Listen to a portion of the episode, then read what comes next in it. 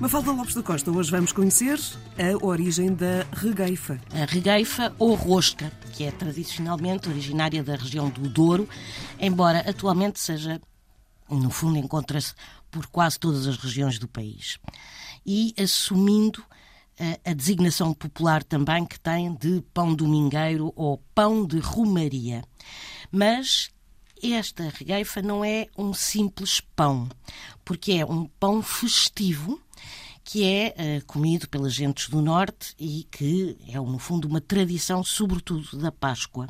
E reza a história que era utilizado como folar e que era oferecido na Páscoa aos afilhados, sobretudo entre as famílias mais carenciadas. E os miúdos colocavam a regueifa ao pescoço, como se tratasse de um colar, e andavam pelas ruas a exibir esta hum. regueifa.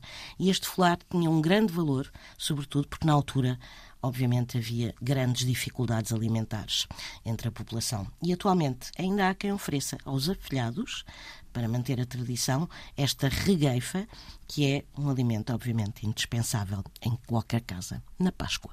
E vem aí a Páscoa. Portanto, os padrinhos podem ir às compras. Podem ir comprar uma regueifa para os afilhados.